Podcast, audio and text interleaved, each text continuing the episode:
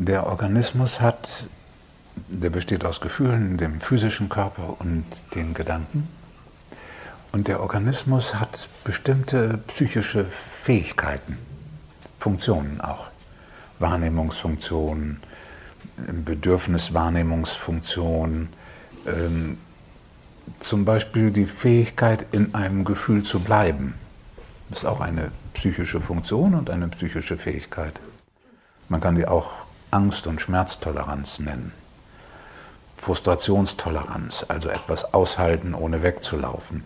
Die Fähigkeit, ein Bedürfnis nicht nur zu erkennen, sondern auch mit Energie zu verfolgen. Das heißt, sich nicht vom ersten Hindernis gleich umwerfen zu lassen. Das sind alles psychische Funktionen. Die Psychologie nennt das Ich-Funktion. Das ändert noch nichts daran. Jetzt können diese psychischen Funktionen da sein, aber man realisiert und erfährt es so, dass das alles abläuft, dass das geschieht, dass da buchstäblich niemand ist, der es tut. Wenn wir uns Pferde anschauen, die jetzt draußen sind und oft in der Herde sind, die haben auch bestimmte psychische Funktionen. Da gibt es welche, die äh, kräftiger sind und energischer sind und zielgerichteter sind. Und die werden von der Herde als Wächter bestimmt. Die stehen drumherum, damit die sehen, wenn irgendwo Wildtiere ankommen, die gefährlich sind, die dann die ganze Herde warnen. Die setzen sich für ihre Ziele ein. Das heißt, wenn wir, die, wenn wir das mit solchen Säugetieren vergleichen, dann sehen wir oft leichter, wie das geschieht jetzt bei diesen Wesen, die kein Ich haben. Die haben kein Ich. Das läuft ab. Das ist das Ergebnis, solche Fähigkeiten, solche Funktionen, die, die, die Qualität dieser Funktionen hängt von den Erfahrungen ab, hängt von den Lernbedingungen ab, hängt von den psychischen Bedingungen, den Talenten, den, der Sozialisation, allen möglichen, der eigenen Geschichte ab. So. Aber es ist niemand, der das tut. Bloß der Mensch denkt, dass da ein Ich ist das das tut. Genauso wie wir früher geglaubt haben, dass der Sturm nicht von alleine kommt und die Segelflotte irgendwie quält, sondern dass da ein Gott ist, der den Wind macht. Da haben wir auch gedacht, das ist eine Person.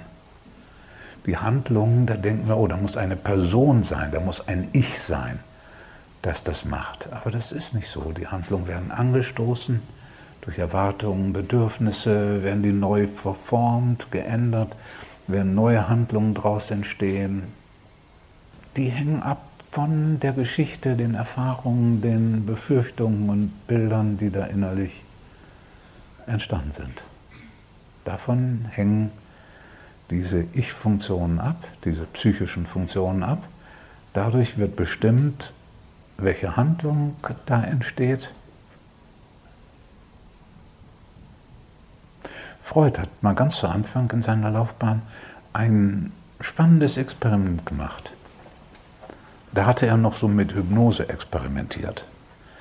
Da hat er die Leute in Trance versetzt und ihnen die Suggestion gegeben, dass sie beim Rausgehen aus seinem Behandlungszimmer den Schirm, der hinter der Tür steht, nehmen und aufspannen. So, und jetzt hat er da gesessen und hat gewartet, bis sie das tun und hat sie dann sofort gefragt, warum machen sie das? Keiner hat gesagt, das hat mir jemand in der Hypnose Suggestion gegeben und deswegen tue ich das. Nein, nein. Die hatten alle, alle plötzlich einen wichtigen Grund. Einer sagte, ich habe neulich wo einen Regenschirm stehen lassen, jetzt wollte ich gucken, ob das meiner ist.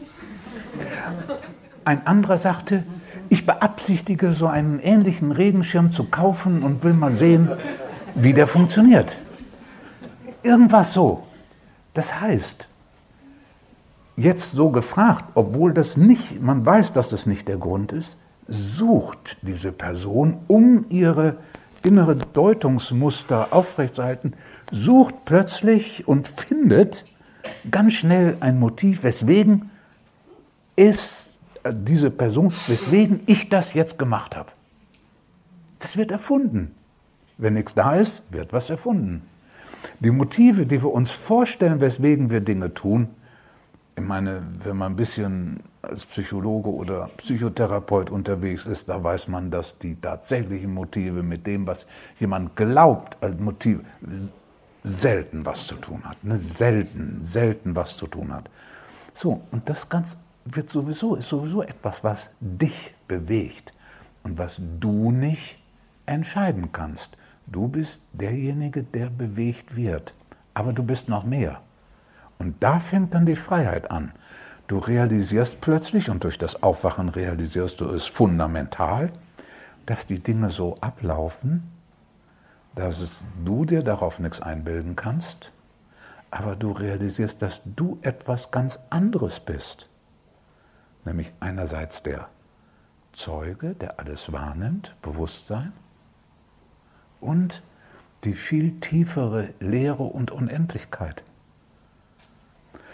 Und von da nimmst du wahr, was für wichtige und unwichtige und spannende und interessante und so Prozesse und Handlungen durch diesen Organismus initiiert werden, getan werden, bewältigt werden.